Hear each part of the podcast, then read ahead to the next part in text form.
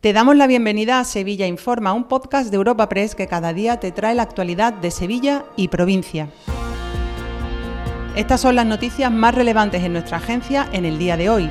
Comenzamos un nuevo episodio de Sevilla Informa este viernes 3 de noviembre hablando de los datos del paro correspondientes al mes de octubre que ha publicado el Ministerio de Empleo y que dan un leve respiro a la provincia. Gracias a los 189 parados menos, un comportamiento diferente a la media andaluza y nacional que sí refleja una subida del desempleo. En cuanto a la seguridad social, los 7.000 nuevos afiliados dejan la cifra final en torno a los 800.000. Además, el porcentaje de contratos indefinidos supone ya el 40% de los firmados el pasado mes. Los sindicatos atribuyen estos datos al impacto positivo de la reforma laboral, Aún así, preocupa el elevado porcentaje de paro juvenil.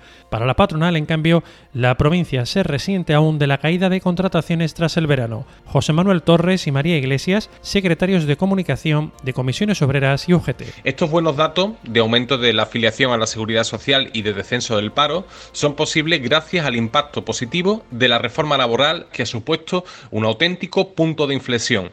Se está demostrando que cuando se hacen reformas pensadas en los intereses de los trabajadores y de las trabajadora, el mercado laboral también se fortalece. El paro juvenil desciende y aún así sigue siendo una de las preocupaciones para UGT Sevilla, ya que el 9% de los parados de la provincia son menores de 25 años y casi el 50% de ellos no ha trabajado nunca. Cambiamos de asunto, sigue en el aire el futuro uso de las atarazanas después de que el consejero de Turismo, Cultura y Deporte, Arturo Bernal, haya asegurado este viernes que la Junta trabaja en varias opciones sin desvelar cuáles son esos proyectos para, dice, no generar generar ruido.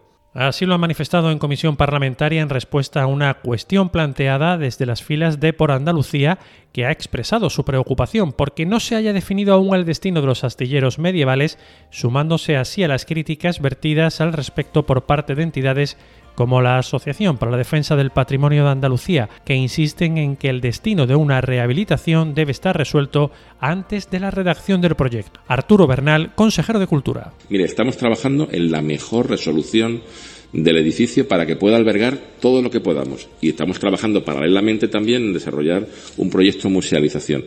Eh, y permítanos que no hagamos públicos cada uno de los avances porque en el fondo toda la cosa que se pueda ir, eh, eh, digamos, anticipando lo que genera es básicamente mucho ruido que no nos ayuda. De la capital destacamos también que se ha reabierto al tráfico el primer tramo de la Avenida de las Razas, concretamente el comprendido entre las Razas y la esquina calle Profesor García González, a la altura de la gasolinera, después de más de un año de obras del colector del puerto.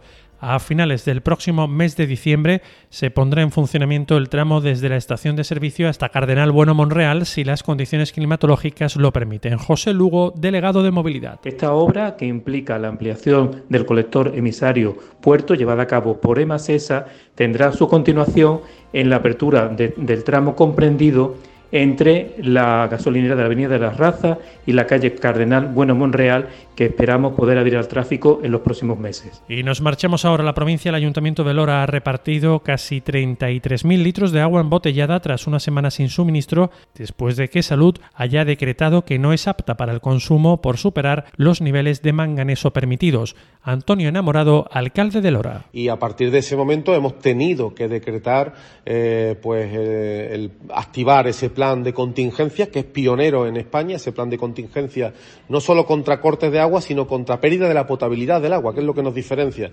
Se ha activado y gracias a, que teníamos ese plan listo desde el mes de septiembre, nos ha posibilitado una acción rápida. Dos apuntes más antes del cierre. La policía ha detenido nueve personas integrantes de una red ubicada en el Bacie dedicada a robar material industrial y gallos de pelea y Parques y Jardines ha anunciado que va a plantar un ejemplar de la misma especie del último ficus talado en la Encarnación. Te recordamos que puedes suscribirte y descubrir el resto de episodios de este podcast en nuestra web entrando en europapress.es barra podcast o a través de las principales plataformas de podcasting.